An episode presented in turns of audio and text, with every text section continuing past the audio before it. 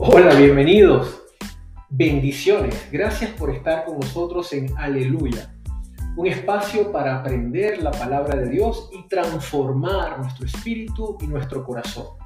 Es el momento ideal para comenzar el día por medio de las grandes enseñanzas que Dios tiene para nosotros. Así que, sin más que esperar, bienvenidos a Aleluya.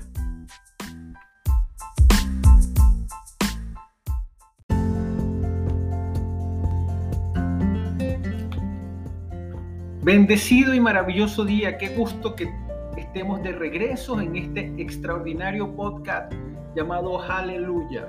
Continuamos con la serie de principios empresariales cristianos, donde Dios nos va enseñando o nos sigue enseñando su palabra viva a través de unos principios que son elementales cuando tú emprendes, cuando tú eres un líder dentro de una organización, en tu ministerio, en tu iglesia o en tu familia.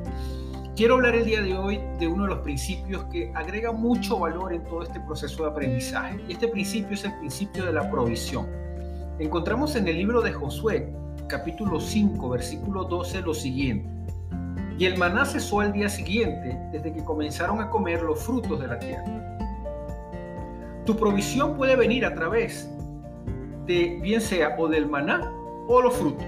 Cada uno de ellos representa una temporada. El maná es el alimento que Dios suple para sobrevivir en el desierto. Es la provisión de cada día que te lleva a tener lo suficiente para subsistir en el presente. El maná definitivamente es un alimento. Es el alimento que Dios suple para sobrevivir en ese desierto y nos va a permitir poder alimentarnos y continuar hacia adelante. Los frutos representan la provisión de aquellos que salieron del desierto y van por algo mejor. Los frutos marcan el inicio de un nuevo tiempo para tu vida en familia. Y no solamente tu vida en familia, sino también en tu liderazgo. Los frutos, como muy bien vienes escuchando, es esa representación viva de lo que puedes obtener o lo que has obtenido después que saliste del desierto. Es una provisión que sin duda alguna Dios tiene para nosotros para seguir adelante cada día de nuestras vidas. Los frutos representan la provisión de aquellos que salieron en el desierto. Y es importante estar muy atentos de este proceso de aprendizaje porque tenemos que diferenciar bien, bien entre el maná y los frutos.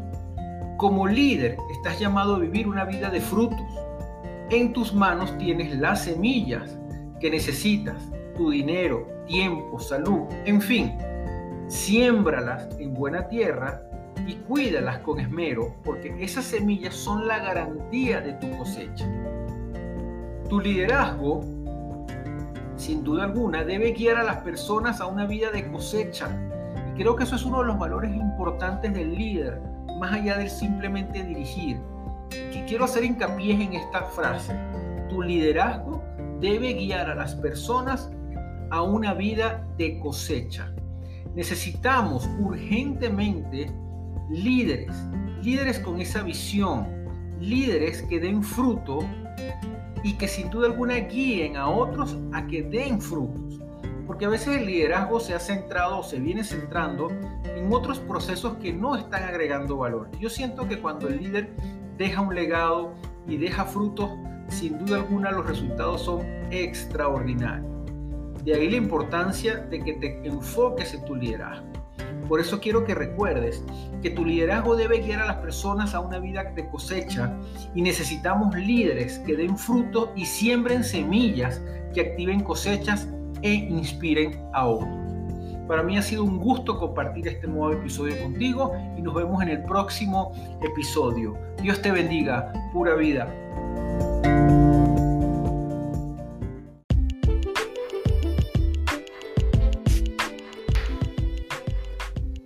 Aleluya. Gracias por permitirme compartir la palabra de Dios en este día. Espero verte en nuestro próximo episodio.